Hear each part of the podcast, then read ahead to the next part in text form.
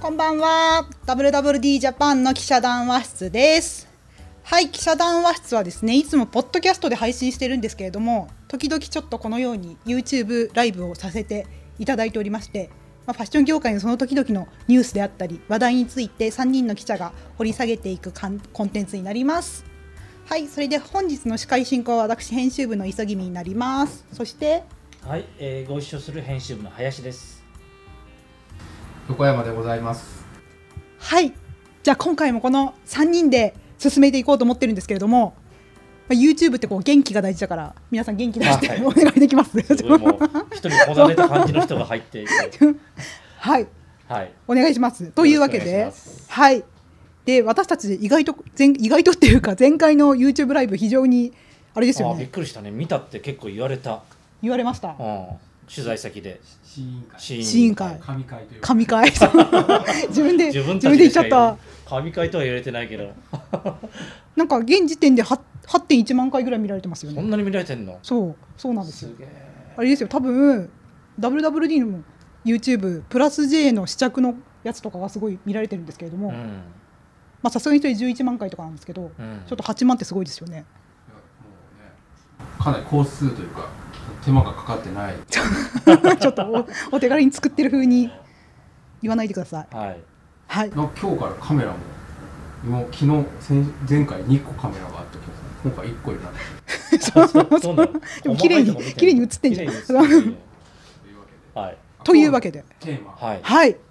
今日のテーマはあ、俺あと今日のテーマは、はい。今度に2023年の春に再上陸しますということで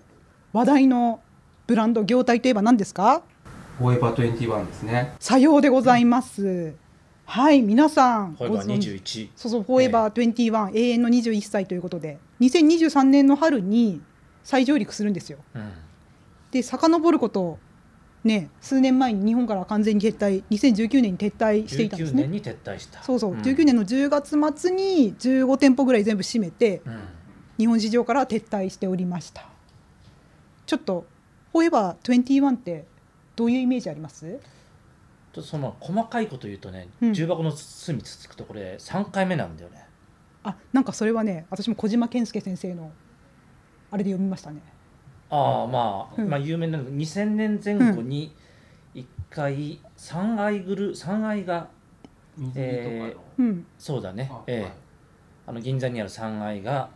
えー2000年前後に持ってきて1年ぐらいですぐ撤退しちゃったのかなでその後2009年に、えーアメリカ本国が直接上陸して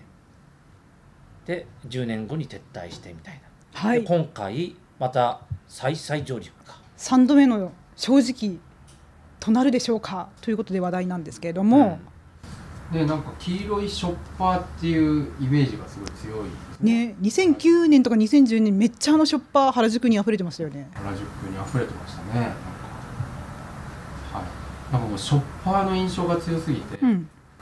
なんか商品よりもショッパーがすごい印象がお残ってるんでおすよ若い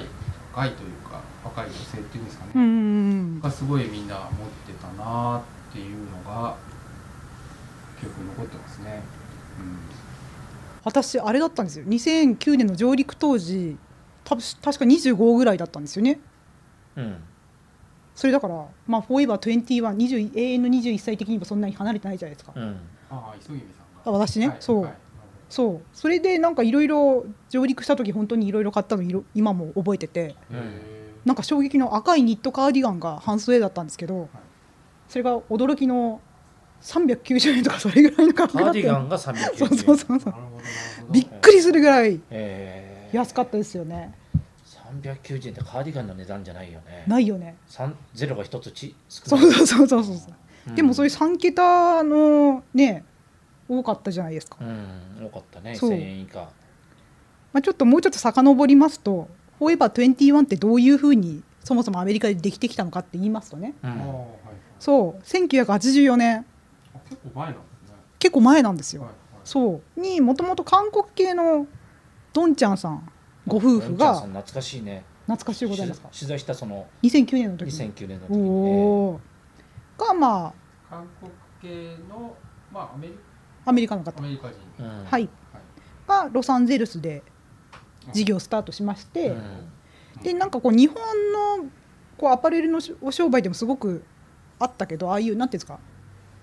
買い付けてくるタイプの専門店うんああ今でいう島村方式はい、自分たちで作ってる SPA というよりもそうそうそうそ他からいろんなベベンダーから仕入れてきてるう OEM のメーカーさうんんをたくさん下に持ってらして、と、でそういう感じでやられていてで2009年の頃うん本当に最盛期アメリカでも最盛期だったんですけれども、まあ、そこに、まあ、日本にその時点で再上陸うんうんで9がいや4月に原宿にお店を出されましたうんという経緯がございましたね2011年の2009年2009年の4月うんとか、そうあのリーマンの翌年あうんーだからフォーエバーフォーエバーじゃないや H&M が2008年に上陸してうんその翌年、だからその2つで結構ファストファッションブームというか社会現象になったようなイメージだよねまあね、原宿で覚えてる方はあの H&M と、まあ、フォーエバー21がこうほぼ、まあ、隣ではないけど並んでてうんこうねちょっとこうイメージありますよねありますよね、うんそう買い物はいはしごうんそうラフォーレの前をちょっとこうあの千駄ヶ谷の方に行った方うんそうそうそうそうそうそあれ何トンチャン通りまああんまり細かくやらなういんそこまで言えば、う、ううんん下通りと、うん、あのラフォーレの間ぐらいのとうんころにね、はいそうあの頃って本当にファストファッション自体が大ブームだったじゃないですうか、んいやすごいインパクトですよねだから今シーンってなんか、まあすごいもう盛り上がってるけどまあ割合オンラインってこともあってあんま見えないんだよねワイワイって感じじゃないそうそうそうそうそう、まあ、当時は本当にすごいこう目に見えたもんねもう街歩いてて分かうっんた、はういんワイドショーとかでも取り上げられて、うん一大ブームでなんか熱狂的な感じでしたよね、そううでもなんかそのファストファッションっていうもの自体がその10年間でだいぶ言葉の印象も変わりましたよねそうだねまあその時は本当にこんな値段でこんなにおしゃれなもの可愛いものが買えちゃうっていうような肯定的に捉えてたわけだけれどもそうそうそう最初は最初はね、うん、だけれどもこの後半のうん数年間は、結構ファストファッションを見る世間の目も厳しくなって実際にあんまり売れなくなってるようなうんうんあコメントが入ってるみたいですねんはい、コメントがういんただいております、ちょっと読ませていただきますあのコボさんはいシーインから見始めてポッドキャストもたくさん聞きましたなんとありがとうございますありがとうございます理想的な嬉しいはい、間にブックオフもありましたよねっていうあこのあったねはいはいおおよく覚えてる方ですうんね、はいまあ、デフレの極みですねっていうコメント、まあそうだねさようでございます本当にね時代が変わったなっていう感じですよねそのデフレで、うーんううんんね消費、えーと節約マインドっていうんですかね、うんうんだけど節約もしてだけどファッションも楽しめるっていうところがすごいなんか一つのブームのそうそうそうそ後う押しになったなっていうところがまあえそれが最初だったんだけど、はいそれが後年はね、フォーエバー21の象徴的にねうんうんね、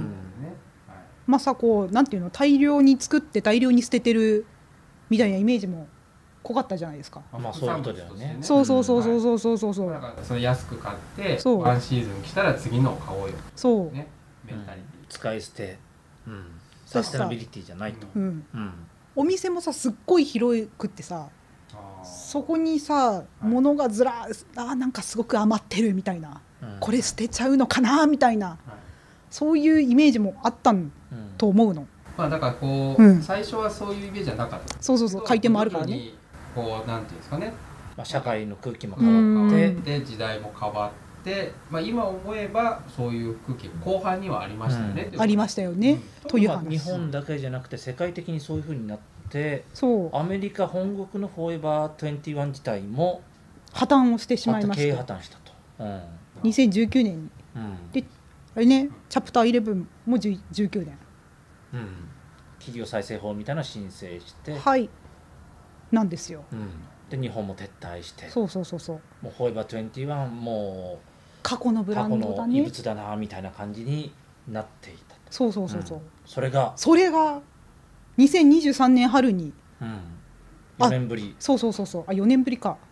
あまた上陸するのっていううん話なわけですよ。うん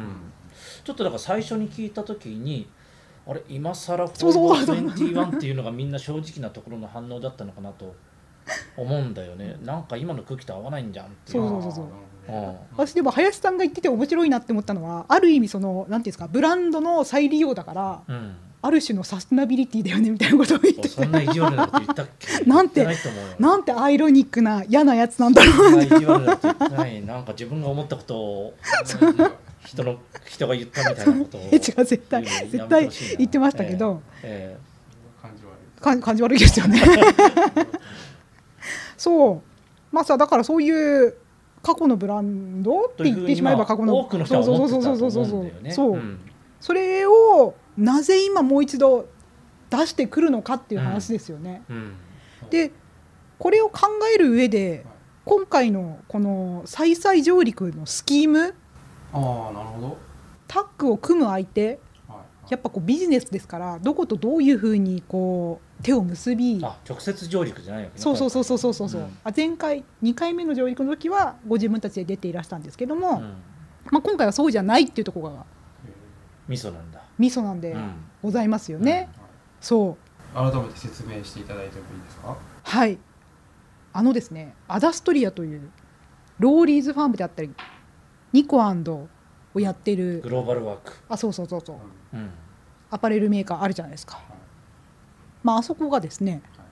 あのーライセンス事業としてうんあ今なんかあ紙そ面うがそうそうそう9月の二十何日あ26日号、まあ、そこでアダストリアが描くライセンス事業強化の思惑「あ Forever21」の2023年最上陸にかけましてみたいな記事を出しておるんですけれども、まあ、詳細はねこの記事ウェブにも有料で上がってるからそれ読んでくださいって言ってしまったらそれまでよなんですけれども、まあ、そういう今回注目なのはそういう日本市場にしっかり食い込んでる特にああいうイオンモールとか郊外のモール系にすごいしっかり食い込んでるアダストリアさんうとん手を結んで,、うんでしかもアダストリアが日本で売る商品に関してデザインとか生産をしますっていうことなんですよね。ライセンス事業って言いますねそうそうそうそうそうそうそう業界ねなんかグローバル SPA ってさ、うんうんまあ、そういう H&M もだけどザラもだけどそのフォーエバー21もだけど基本どこの地域でも同じものを売るっていあうーなるほどで同じイ味メージってことが大事じゃん、はいはいはいでもなんかそれをさ、まあ、なんかいかにローカルに合わせていくかっていうことがさ重要ですみたいなことをユニクロも最近すごい言うしうん H&M とかもすごい言うんだけどだからそのローカライズをちゃんとやりますよっていうことを今回「うんフォーエバー21×アダストリア」はねうん表明してるわけなんですけれどもうんそうですよねなんか割合こうライセンスってなんかブランドライセンスって割合こうなんだろう高いブランうんドをなんかゆ有名なブランドなんていうかなこうまあ昔だったら PL カルダとわかるわかるう、んブランドをまあ日本で生産するみたいなイメージあるじゃないですかだかうん、らフォーフォーエバー21みたいなこう割合こうなんていうかねこうリーズナうブルなん商品をライセンスして展開するってあんまりありそうでなかっでまあ安い値段だけだったらまあ量販店で売ってるライセンスブランドあのいくらでもあるんたそおーですうですね、うんああそうそう多分もともとこういう専門店型のブランド小売型のブランドのライセンスっていうのはそんなにないあよね、うんーなるほどね何が何に近いんですかねこういうモデルいや今回みたいなモデルそんなにはないと思うよね100%アダストリアがやるわけで本国の方から出資も合弁とかでなってるわけでもないし、うん完全に商品企画についてはうんアダストリアが主導権をうんもちろんまあ許可は取る、うん、こういうのを発売するよというのは許可を取るんだけれども、うんその再再々上陸するアダストリアがライセンスのもとコントロールするはい「フォーエバー21」うはんはい平均価格いくらだと思いますさっきカーディガンが300いくらっつったよねそうそうそうそう そうそああう当時ねそう、んそういう感じなんじゃないですかそういう感じかと思いきや思いきやまさかの一点価格平均で4000円でございますカーディガン10倍になっちゃった。うんなんかもうこれはもはやさファストファッションではないですよね、うん、確かにあのまたやってくるっていうので、まあ、安いアパレルショップがまたできるのかなと思ったら、そうじゃないとそうそう割と別物になってそう復活するみたいな感じなんですやねっ、てくるんだぞと、うん、えじゃあなんかこう突撃メロンソーダさんが投稿いただいてるんですけど、はいええ大阪ですよね再上陸する店舗って書いてあるんですけどさようでございますあさすが詳しい人がいるんださすがでございます業界ねもうこいまずは大阪に角間にですよねララポート角間っていう新しくですねポートかうんでもう一個あーと関東圏のララポートにもう一点まあララポートだったかどっかララポートとは言ってますねララポートだったっうけんあーじゃあ大型ショッピングモールにうん、うん出店するといううんあーそこも全然違いますよねいや前も出てたよ、あその前のほら最初はこう原宿とあ都心かのね都心の路面店にドーンと出してこうバーンとこうイでメージ銀を銀座のさ、は松坂屋のさ跡地とかにもそうだ今サポートというか GC まだ松坂屋を営業してた時だよね、うん今の銀座6しのとこうろんの一角 G6 になる前銀な座る前の6になる前のと期こ間ろ限定でにしたけどもともとグッチが入っていた場所にフォーエバー21が入ったってことでそうそうそ話題うにそうなったんだよね当時だからなんかあれはあの時の時流を表していた事象でありますよね、なるほどまあ、それとは打って変わって今回は なんかこう静かなスタート静かそうだねその郊外で銀座とか原宿のじゃなくて、えーはい路面の一等地というよりも郊外のうんショッピングモール、まうあ、ん集客力はあるけれども、でそのお店自体も結構違うんでしょだいぶ小さくなってあそうなんだそうなんか大型店っていうイメージですよねそうう以前3000平米とかそういうイメージだったじゃないですか、はい、はいまあ、その10分の1ぐらい価格は10倍になって店の大きさはあ10分のー1になるという300平米そうそうそうそうああじゃあ普通ぐらいです普ね通ぐらいですよじゃあ我々が思ってるフォーエバー21とかなり違った形で再上陸3度目の上陸って形になるわけだよね。そのようでございますね、うんえあの色は黄色あ多分ね色の黄色は変わってないんだとあ思ーそこは一緒なんだうおそらくあなんかその本当に上陸する商品12月に展示会あって見えるんですけど、ーはいはいはいはいだからちょっとそれまではちょっとこういうこんな感じとかは言えないんだけどなるもほどねうん、なんかでもああいう LA カジュアル押し押しな感じだけじゃないっぽいですよ、へえ、うんうんそのなんか概概要は分かったんですけど、うんそのアダストリアがう「んフォーエバー21」をやる狙いっていうのはまあ改めてもう記事には書いてると思うんですけど改めてちょっと説明いただいてもいいですかそうなんかアダストリアさんとして正直この「フォーエバー21」で稼いで稼いで稼ぎまくってやるっていう、はいうんあ前のめり感じゃないですよねとか言ったらまあ怒られるのかもしれない、そうだね前のめりだったらすいません、そうまあ正直そういう感じではなくって、はいだからなんだろうえでも3年後100億って書いてなかったでもだってそういうアダストリアの規模でさあ3年後に15点とか言うんですよあー確かにそうで多分100億って19年の撤退した時よりもちっちゃいと思うんですよあー推推計 WWD 推計なんですけなどるほどそうなるほどだからなんだろうもっとイケイケどんどんでやろうとしたら全然うーんなるほどできるけど、はいはいそうじゃなくてじゃあ何が狙いじゃなあんだっ何がていう狙いなん話でですすかよね。は、はいそ何うを狙いなんですかな確ん信をかいはいあこれはでもアダストリアの木村社長とかもおっしゃってますけど、はいなんかそういう海外のブランドをはい持ってきてライセンスビジネスやるみたいなノウハウがうんアダストリアさん今まであ A ランド韓国の A ランドはやってるんですけどうんうんそれ以外ないんですって、うんでも冷静に考えるとこうセレクトショップさんとかってそういうのいっぱいあるじゃないですかセレクトショップが海外のブランドのライセンスあライセンスっていうか、まあ、インポーターみたいな形で関わったりとか、あ海外のブランドを持ってきて日本で売るみたいそうなそうそうそうそうそうそうそううんまあはラいイセンスやとり方ね言うんじゃないけど、まうんあ、インポーター業みたいなことしてたりとかはいはいはいはあるじゃないですかはいなはんかこうアダストリアってこう最近飲食のゼットンっていう会社いはいアロハテーブルっていうカフェやってるあ会ーありま社すよね、買ったりとうんか、なんかそういう今まで自分たちでやってこなかったことをいかに中に取り込んでいくかみたいな意識うがん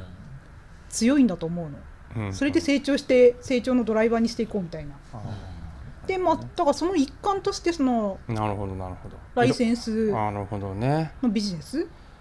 でなんかあーなるほどうまくいけば、うんそう日本国内のデベロッパーとすごい強固なつながりあるけど最近ニコアンドも中国で頑張って出店しててなるほど、うん海外そうそう中国のデベロッパーとも最近仲良くなりつつあるから、そうか確かにフォーエバー21ってグローバルブランドですもんねそうまあ、ただ中国はフォーエバー21は現地のまたあいるんいるんですけど、はいはいまあ、何かしらねそういなるうほライセンスをあライセンス何か持ってきて、どうんうんまアあジア全体をアダストリアがやるみたいなことを、視野に入れてるわけそうそうそううそうそフォーうエバーでやるというよりもそう他のブランドでやれるといいなやれるといいなって感じなんですそのね。ためにフォーエバーでいろいろなんかトライアンドエあラるのかなコメントがコメントが。はいすごい久保田これ名前あきこさん磯君さんブルーに白の組み合わせがとても素敵です、早稲田の応援歌「紺碧の空」を歌ってください笑いー。これ知なんり合いです知かり合いな気がしますよね。そう 久保田さん確実に知り合いな気がしますよ。うんあとはむつみんさんという方、うんまあね、アダストリアとタッグなんでだろう不思議でしょうがないです、まあ、これは今ね説明したんですけどあのポポさんうん今30歳ですが、えー高校生の時に修学旅行で行った原宿のフォーエバー21が懐かしいあですーそういう人もいるでしょうまあね。黄色いショッパーが嬉しかった思い出ですというねなんかやっぱこの黄色いショッパー原宿で買うっていうのが、ね、当時高校生ぐらいの時はやっぱりすごくこね、うた楽しかったで楽すねしいということですよね。私も初めて買い物した時すごい楽しかった。うん、まあね再びむつみんさんという方が「黄色いショッパー懐かしいですねまた黄色いショッパーが街にあふれかえる日が来るのでしょうか」ということも書いていただいてます。はい。はい、まあ三年で15点しか出さないから溢れはしなさそうですよね。あんまり都心にそんなにね、あ前回みたいにそう。出るわけではなさそうなので、だいぶだから戦略としては変わってきて変わってきてるという感じですよね。あとアダストリアさんって近頃非常に自信を深めていらっしゃるのがドット ST っていう EC モールをお持ちじゃないですか。あ自社 EC、自社ネそうッそうトそう通そう販のサイト。はいうんアダストリアのさ EC 売り上げってさああいうメーカーがアパレルメーカーがやってる EC だとさ、うんユニクロに次いで2位ともう業界遺そ産んなに多がいんだ。うんへえ。まあね規模は大きいですからねアまダあそスうそトうリア自体が。ブランドいっぱいあるしさ、はいうん30ブランドとかあるしさ、そうそうそうそうあれドット ST 会員が何人いらいるんでしたっけ1450万人1000万人超えてるってすごいよね。 そうそうそうそうそう会員が1450万。うん、あー22年8月期で達成したって言ったよえーじゃあ日本人の10人に1人以上入ってるって感じなんですかそういうことになだっるてよ今ここね。に12345って私入れてるからあい入ってない入 ってるまあ10人に1人よそうそんな10人に1人以上ある統計の取り方んだからいやでもなんかあれですよね。アダストリアさんアダストリアのうまいところはそのまあだから東京だとなかなかまあ東京でもありますけど、やっぱ地方で絶対そのグローバルワークとかって入ってるじゃないですか。うんうんでそうグローバルをか買う人は割合こうドット ST に入るとすごくいろんなメリットがあるから、うんうん結構みんな買う人は入るんですよね。 うんっていうところがすごくうまいところなんかすごくこうハードルを下げてきちんとこう会員にしていくっていうのがすごくうまくてそこが多分会員数が多いうんでただ多いだけじゃなくてそれをきちんとこう一つのビジネスとしてつなげていくっていうこう連続性もやっぱなるほりどはそいれと意思をつなげていく DC とだからこう割合よく OMO OMO っていう言葉がある前からかなりあのそういうことやったんですよねなるほど結構ね泥臭いこともいっぱいやっててなんかね本当に店頭にこうなんかこう QR コードとかうんうんバーコードやって入ってくださいみたいなことあーを昔はやってたりとかこう商品買うとなんかこおう待ち会で員すのかみたいなそううんなんかチラシ入れたりとかでも本当にいろんな試行錯誤を繰り返してこう今1450万人があるとあるなんかすごくうんねフォみーんエバなー21で も、えーそのドット ST と何かをやるわけあむしろそのカドマンに出店する前に、あ EC で先行そうそうそうそうさあそれ2二月なんですけど2月の何日でしょうか EC での発売 日ヒントこれはフォーエバー21です二ま十さかそう 2月21位正解ですそ うまん まじゃんあのこの間あの、ね、記者会見やったのも9月の21日だったよね、そうそうそうそうへえそうそうそうそうじゃあなんか21歳のうんキャンペーンモデルとかそういう人を起用するんですかねモデルとかあるかもしれもなあいるかもしれないああとなんか21なんか考えられる何かありますかね えカドマのオープンは多分ララポートのオープンに合わせちゃうから21にはならないですよね多分なのかなもしかしたら来週合わせてくるかもしれない ようんうんそう何月か知らないけどそう何月だっけ4月4月4 4月だっ月け4月の21にするかもしれなるほどねするかもしれない、ないあえて、うん、まあそんなうん感じで、まあ、だからそのカドマにオープンする前に2月21日に .st で発売して、うんもうむしろ正直売っていくのは .st なんだと今あー我々には .st があるからなるほどね売れるんだというこんなにお店をたくさん作らなくてもそうそうそうそういけるとん自信をうん垣間見ますよね、うんなるほどねそうまあ、そんな感じで日本ではやっていくんですけれども、なんかそもそもさっき2019年に破綻しちゃってチャプター11本国アメリカでしちゃったっていう話したじゃないですか、その後アメリカではどんな経緯をおーたどったかっていうあたりうんうをんどうぞどっかが買収したんじゃなかったっさようでございまけ、す、うん、そうオーセンティックブランズグループっていうね ABG ABG 略ってしいてうね、略うんしてるここ確か2010年8年か9年かなあれそそこら辺りのし創業なんですようんうんすごくあの我々のニュースで出てきたよねこの数年、うんいやー ABG がどこどこ買収 ABG がどこどこ買収みたいなちょっと ABG のサイトの画面出せますかちょっと待ってる間にコメント読んじゃおうかなはいお願いしまはす、あコメンい、トこのねください突撃メロンソーダさんさっきそのなんていうんですか大阪ですよね再上陸といったよく突撃メロンソーダさんがはい店まあ、.st に関してなんですけど店舗受け取りにして EC サイトで購入したりしますね、みたいなことを書いてますね。あさすが10人に1人のうちの1人ですよう、んなんか店舗受け取りだと多分送料がかかんなかったりとかうんするんですよね、だからすごく便利なんですそういうことをね結構ね .st ってやってるんですよね最初かなり早い段階からあとは中村聡さん21にこだわることもブランディングなのかなと確かにあとまあ他の方で今の21、に21歳の子が3000円のファストファッションのカーディガン買うかねというコメント入ってますうんね。からまああうん向こうの言い分としてもファストファッションではないってことなんでしょうねーないとうんでしかも対象年齢10代から30代前半って言ってましたよね、うんうあん、ーでもそしたら普通の他のブランドとどう差別化がつけそられるんですかねこよねはいそこなのよそこはまだちょっと秘密が明かされてない感じですかまあなんか、はい頑張るってそんななんか人の話で そうだったははいいすいませんああ出た今 ABG のうで あのこのこれ今 ABG あのオーセンティックブランズグループは持ってるブランドなんですけど、んうんなんかね多分本当にちょっと10本当にねまだ創業して間もない会社ではあるんですけあフォーエどバー21ってありますね多分ね我々も最初あのああはいはい最初何だったかななんかを買った時に、うんえっていうなんか聞いたことあるようなないようなみたいな感じだったのがその後「フォーエバー21」とか「バーニーズニューヨークバーニーズう」んなんかを次々と獲得してこの会社なんなんだっていうのでかなり注目してるんですよ。あこの34年34うん年まあ本当56年かなと思うんですよね。でそこの会社がその「フォーエバー21」がまあチャプター11になった時もこう獲得に名乗りを上げう、うんでなぜかこの あのブランドポートフォリオの中にフォーエバー20は載ってないんですけど乗ってるさっき乗ってたよ載うん、ああどそこそこそこなんか青空のあ中であいました、ごめんなさいでね他にはねバーニーズニューヨークとかエアウォークあエアウォークもなんだ、とこであとテニスのやつでプリンスとか持ってるんですけどあとまあリーボックうんでちょっと我々がまあこの ABG うん、もそうなんですけど注目すべきは伊藤忠っていうもう一つキーキー企業あ日本側の日ね、本側のキー企業でう伊ん藤忠っていうのがいるんですよ。うんでう何ん、総合商社ね総合商社で多分今回のこう ABG と,、えー、とアダストリアがいてそこに「フォーエバー」ってやって載せるっていう、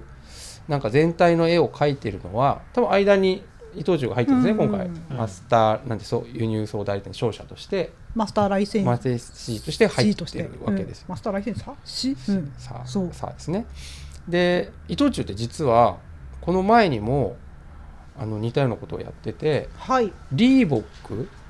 を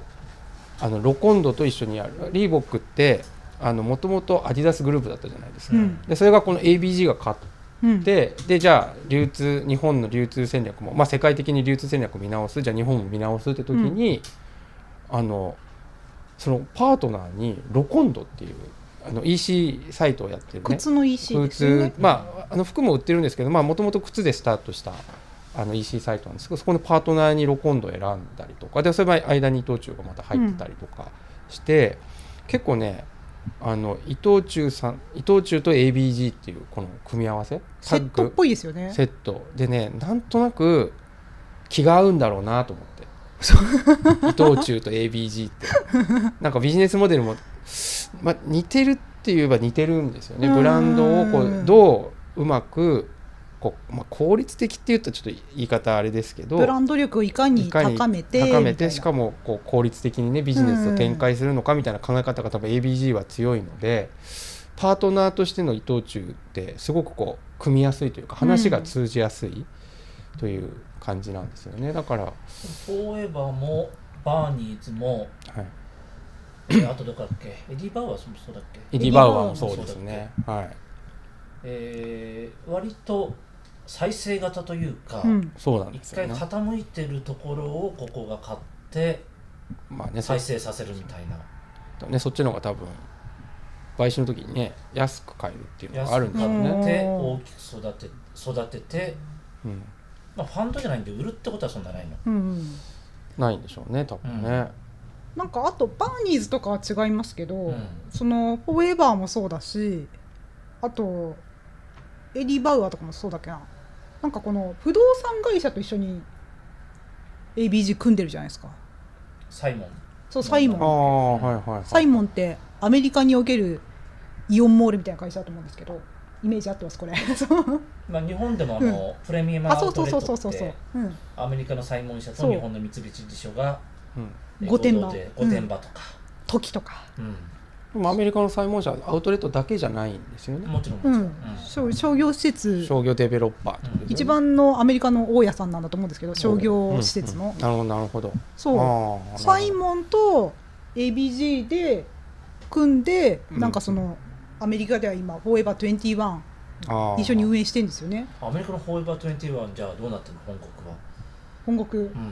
だからその ABG とそのサイモンのうん合弁みたいな会社でだからサイモンがやってるショッピングモールに出るんだ。そうそうそうそうサイモンとしてもさそういうなんていうのどコんどんンテどンんツどがんねコ。ンテンツ抜けてっちゃうじゃないですか、アメリカも非常アにメリカうんは、えー昔のファストファッションのままなのなんかそれが違うようであそれも変わってんだ本国が。だいぶねその破綻後にね ABG がこんなんじゃいかんとはいはい。手こ入れを進めているようで、うんであれだったんですよなんか19年に破綻してでももうそ買収したのが20年の年明けすぐぐらいでうんでそれからすぐにあれなんですよ何ですか。ダニエル・クレさんっていう人がですねはいこれアメリカのファッション業界の有名ビジネスパーソンはいはい。がそれその方のお写真出ますあこの方じゃないこの人はあれこの方ですか ABG の ABG の CEO CEO ですねあ。この方ですねうん。ベこのそ赤い、うそうこの方テランですね。ベテラン、この人はいもともと H&M 北アメリカの事業の社長だった人、うんでかなりね多分やり手だったんだと思ううんなのんか賞をもらってるんですかそうこれあれ多分アメリカのなんかさそういうあれなんじゃんうんファッション業界なんとかアワードみたいなうんうん。ものなんじゃないかと私は勝手にうん敏腕ビジネスパーソンなわけですね。そうそうそうそをう起用してそう再生していると。うんそうだからこのこの人がさそれに CEO になった途端うんフォーエバー21の CEO になった途うん端すごいさ、この USA 版の WWD にもめっちゃいっぱい記事出ててうんこの人のインタビューとかなるほあどなるほどこの人はアメリカファッション業界の有名人だから US の WWD 記者もつながっててあこの人は次何を仕掛けるのかしらみたいな取材をねじゃしてあてもうつまり本アメリカ本国も我々が知ってるフォーエバー21ではもうなくなってきてるというそうあの人がうん例えばこの今画像出てますけどメタバースそうそうそうこれロブロックスなんですってなんか頑張ってそういう今の Z- 新しいことにもね。今の Z 世代にはそれやんなきゃダメじゃんとなるかほどねあとそんな大量廃棄の象徴と言われてたからダメじゃんってことで、なんか一部の商品にオーガニックコットンとか導入を決めたりとかフあォーとエバー21オーガニックコットンさようでございますあとね99ドルとかの商品とかも一部導入したりとかうんこれ日本円で今ほぼ104いや1万4ん1万4000そうそう1万4000円です1よ万5000円に迫る勢いそうそうそうそうそうそうそうそうでもココートとかだったらあるんじゃないなんなの99ドルのあ99ドルの商品が具体的に何かっていう何のかははいちょっとちょっと聞かないでもらっていいです なるほかどそうまあでまもあ調だべかれらばさ、ねそう、うんかつてのさその390円でカーディガン買えたっていうイメージでは本国では全くないんだなるほどねっていう話はいにどんどん変えてきていたんだなと思あって本国もねそう本国というかまあニューアメリカもねそうそうああただねちょっと懸念点を懸念点残念ながら申し上げていいですか、はいはいあのさっきの敏腕ビジネスパーソンはいクレさんはういん退任されちゃってあそうなのへー2021年10月に突然、ま結構前じゃん1年前じゃんあ、1年前だよ、 1年前にそうそうそうそう、退任してでい突然の退任ではい WWDUS にも突然退任みたいに出てたからはいでうんそれ以降徐々にこう記事が WWDUS の記事が記出て事はいいじゃん別にあー でもまあね上場してないからまあ業績がねどうかっていうのはちょっと分かりづらいですねあ ーちょっとあの敏腕な敏腕な人の次はなんか文房具文房具小売りって言ったらいいのかななんか、はいはいアメリカってこうなんていうの紙物のさはい専門店ってあるじゃないですかああいうわ、はいかるそうわかんない 文房具屋 さん なんかさいろいろこうステーショナリーそみうすてたいなそうそうそう素敵なこうああはいはいはいはい伊はい藤屋みたいなあそうそうそうそうそうそうそうそうああいうのの素敵なバージョンの CEO だったあー女性がうんあの新しくなるほどフォーエバー21のうんトップに就かれたんだけど、うんその方多分ファッション業界であんまりそんなに縁クレさんほどに縁深くないから記事あんまり出ないみたいな、まあやっぱりね、うんファッションってそのすごい回転率がいいアイテムじゃないですか、うんでシーズン性もあるし、うんなんか文房具みたいにこうねあんまりあれですけどこ うそれはそうだけどね磯君さんそもそもうん今回日本、うんえー再び復活で成功すると思いますかあどうですかねー、まさあ、成功の定義をまずすそるうそうそうとうんまあ予定通りにいくかどうかっていうことでいいのかなまあ、うんそのなんだっけ100億円さんなんだっけ15 3店舗15店舗100億円、うん、でまあ、うん長くある程度長く続けられうると、うんんアダストリアって結構全部のブランドすごい長いんですよね、うんみんな20年ブランド30年ブランドが多いんですよね実はねあそこやめないですよねう、うんんまあ、そういう形になるのかどうかうんうんうんでもだからはいどうなんですかどうなんですかいやまあなんかそれそういう感じ、うんは狙えるのかもとも思うけあど、まあ、そんな野心的な目標じゃないからそうそうそうそそうそうそう、はいうんでもさなんか一番肝の部分はさ先ほど横山さんが言ってたその なんていうの他のブランドとの差別化できるのみたいな、ああうんそうですよね、うあんーうん、すっごい安いわけでもない、うんうまあ、でも LA テイストみたでいなも LA アメカジみたい LA アメカジンなんてさ世の中に死ぬほどいっぱいああるよね。んだからなんだろう俺僕なんか思うのうんは、正直そのゼロからのスタートというよりもマイナスからのスタートというかあんまり、ね、撤退する時のイメージが良良くなかったので我々まあ業界でそういうところを知ってるので、えーこう変わるのねってなんとなくイメージできるけども、うん一般の人からしてみるとああまたフな、ァ,、うんうんファストファッションのあれがうんなるほ戻どねってくるのかって戻ってくるのかなというような感じでまあねコメントでもね、入ってるんですよ、うんなんか「安かろう悪かろうのイメージです」てんてんてんてんイメージ以前のイメージに引っ張られますよねどうしてもみちょっとたいあなあそういう人話ががいるのが懸念点かなと、うーんゼロからのスタートよりもちょっとマイナスからこう復活していかないといけないと結構ハードルが高ああでもそれ業界人っぽい意見ですねいなんだよ、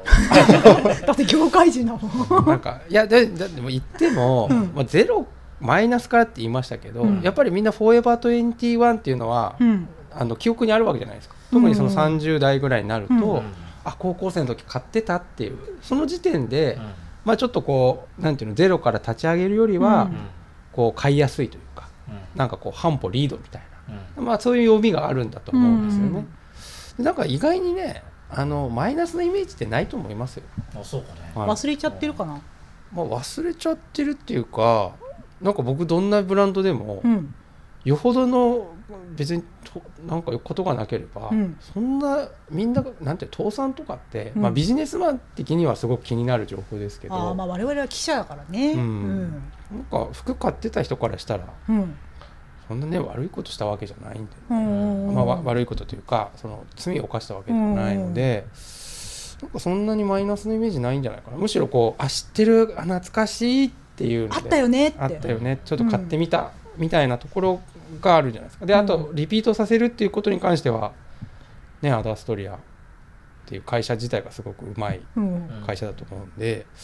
なんか結構いいんじゃないかなと思いますね。なんかまさにアダストリアも言ってましたよね、その今の10代とかってかつてのイメージ全く知らないから、あまあー今の10代は知らないでしそょううね。えーなんか確かにアメリカにこの間行ったらなんかロスにすっごい可愛いお店があって「フォーエバー21」って言うんですけどみたいな「知ってます?」みたいなうんそういうあー10年ってそれぐらいのそうそうそうそうそうそうそうそう時代なんだねそうだからああれが日本に来るんだっていううん受け止め方をうんうんね、もう今のローティーンとかはするのかもしれないし。あとそうですね木村社長というかアダストリアって非常にこうポジティブで好きな会社なんですけどとてもポジティブだなって思ったのが、はいはい。良くも悪くも認知度があるって大事ですってあ言っあ、てて、まあ、まさに横山さん同がじことそうそう言ってたはい言ってたこと、知名度があるそうそうそうそうそうそうまずはそうそう認知されてるうんうんまそうあそうじゃなきゃやらないよね。そうで、うんえーそのく先月の21日やった記者会見だけどメディアの取材ってすごかったよねあそうですねそうだ。え NHK の朝のニュースにも出てたもん。そうだあれわはすごいなとう思んって。そうだよね、うん、なかなか朝の NHK のニュースに出れな出れないですよ、そのアパレねルの話題で。ゼロからさブランド作りますとか、LA テイストでやりますとかやっても絶対取材なんか来ないですもんね、僕、毎朝ね、朝の NHK 見るんですけど、うんアパレルの話題ってユニクロが値上げした時以来ぐらい、まあ、極端に言えばね、うんおうんーそれぐらい社会性というか、う一般の人の関心があるというようなまあ、だからその,、判断だと思うんだよね、はいうんその時点でまあ割合、良くも悪くもだからみんな覚えてるんで、うんなるほどね。なんかね、シーインの店舗も大阪にオープンするみたいですね、なんかユニクロの跡地に出るっていあう期ね、間限定いまいあかポねップアップでやってるって話ですね。はいううんんとか、個性的な靴の靴の柄の靴があって、たまに買ってました。おーそれで質が改善されるならいいな、みんなやっぱ思い出があるんだね。うんリバイバル消費的な狙いがあるのかな、みたいおー懐かしいっていうほど昔でもない印象がある世代はターゲットじゃないのかなとかうん載ってますねあとこおれちょっと前のやつなんですけど伊藤忠といえばコンバースのイメージですねっていうまあね伊藤忠のライセンスの話があったーのでねそうまあでも僕個人的には伊藤忠さん ABG だと当然日本でそのフォーエバーとかリーボックとほぼ同じかそれ以上に知名度があるうんバーニーズニューヨーク気になりますよね、おーどうなるのかという、でもさあれってさはい、日本とまた違うから難しいんですよね。た全然違うんだそううだ、ん、あんま関係ないんですよね日本のバーニーズっ確かてにセブンアイですよセね。ブンアうンダイん、で多分来あんまり関係もないんですねそのアメリカとの関係っていうのが、ライセンスどうなってんだろうなってあ日本のセブンアイと本国そうそうそうそうそううんあんまりだってなんかあニューヨークでアメリカのバーニーズが倒産した時も、うん日本全然影響なかったじゃないですうか、ん、うんだからあんまり関係ないのかまあでもさ、はいもしもさアメリカでさバーニーズニューヨークが今もう一度めっちゃイケてるみたいになったらさ、なはいもちろん日本のイメージも上がりますよね。まあね、うん、だから今ね総合西武グループじゃないですかセブンアンダイグループじセゃブンなアいですンかダイグループですね、うんまあまあいろいろね今総合西武売うん却するとかっていうのがあるんで、当然こうバーニーズのあれもどうなるのかっていうところがあるんでそこにねなんか新しい動きっていうのがある可能性はある可な能性うは、んうんはいであとはそのさっき出たエディ・バウアーも来るねっていう話もあってうん、あー ABG の話としては、うんうんいいねあれ ABG エディ・バウアーはあれ日本いつからなんですっけいや同じタイミングで来年の春か23な年の春かうら、んうんうんうんなんかいろいろえエディ・バウアーは伊藤忠は関係ない関係ありますよね伊藤忠が日本の権利をもう取わ得してなるほど水陣という岐阜のアパレルメーカーがやるとなんかね久しぶりになんか伊藤忠がなんか総合商社らしいというかなんか今まで最近こう総合商社って昔はよくそういう動きしてたんですけどあんまりこう最近減ってたと思うんですけどうんなんか面目役所っていうんですかの感じの動きがねあってこういろいろこう仕掛けるっていう感じがあって面白いですけどね。うんはなんか伊藤忠もしかけてるけど業界全体がなんかもう一回コロナ終わってそうねコロナが動き始めてますよ3年がね。経とうとしていて、うん仕切り直しといううか、んね、商業施設なんかでもちょっと空きテナントがたくさん出たりして傷んでいる傷んでいるけどまあ消費がこのままね、えーずっと落ち続けるわけじゃないので、うんうんちゃんとその辺に新しく仕切り直さないといけないという新体制を取らないといけないその中で、まあ、ある程度知名度のあるブランドをうん日本に持ってくるっていう選択肢っていうのはもちろんありなのかなというような感じだよね。アメリカンイーグルい、もおうアウトフィッターズもうはいオープンしますもんオーねプンしますね。この秋あれは何直接上陸なんですかあれはそうなんですアメリカンイーグル本国がへーやられるんですよおーそうそうそうそうえー今渋谷のなんだっけ、えー今109って言わないんだっけメンズ109じゃなくてあマグネットあマグネットあかはい西武うのん西武の前の、うんあそこの下に出るようね、んあ出るんだあうーそうででももういつオープン、もうあれですよ来週レセプションとかだから何そううんもうだからこの秋ってことですよねでもなんか多分アメリカンイーグルって多分それよりもいなんかこう姉妹ブランドみたいなエアリーっていう下着のブランドがあって、はい、なんかそっちの方が今勢いあるんでしょうね本国だと話題になることがいいそうそうそうそう、んなんかこうボディーポジティブムーブメントの立役者みたいなううんん今はビクトリアズ・シークレットよりもエアリーの方が出てると渋谷のとこもいうエアリーちゃんと入ってるよねうんうんううんんだからそのセットで来るんだっていう話ですねうんそうなるほどですねはまあそんな風にい、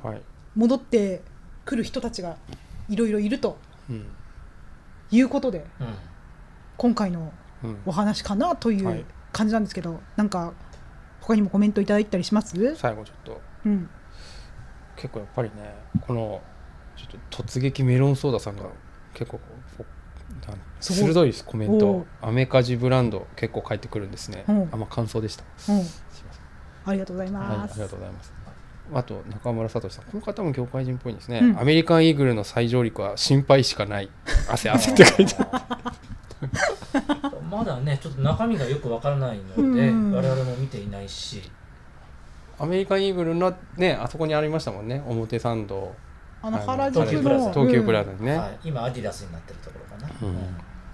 確かに心配ですそうねだ。よねだから8月だっけこの配信でうん、グローバル SPA がどんどん曲がり角。曲がり角ってどんどん撤退しているみたいなことを話したらまあその2ヶ月後にもんどんどん戻ってきておるまあでもね、戻ってきてるって言っても、こうね、昔みたいにうん、こう、そこからまたドーンっていくっていうよりも、うんなんかなんとなく戻ってきましたみたいな、うんあれみたいな感じですよね。そういえ規模ばも小さくスルッといるみたいなコンパクトになってスルッとい るねえなんかすごくさ夢を持って上京したのにうん、なんか実家に戻ってくるみたいなさ感じの戻りがと全然例えがうまくないよよあ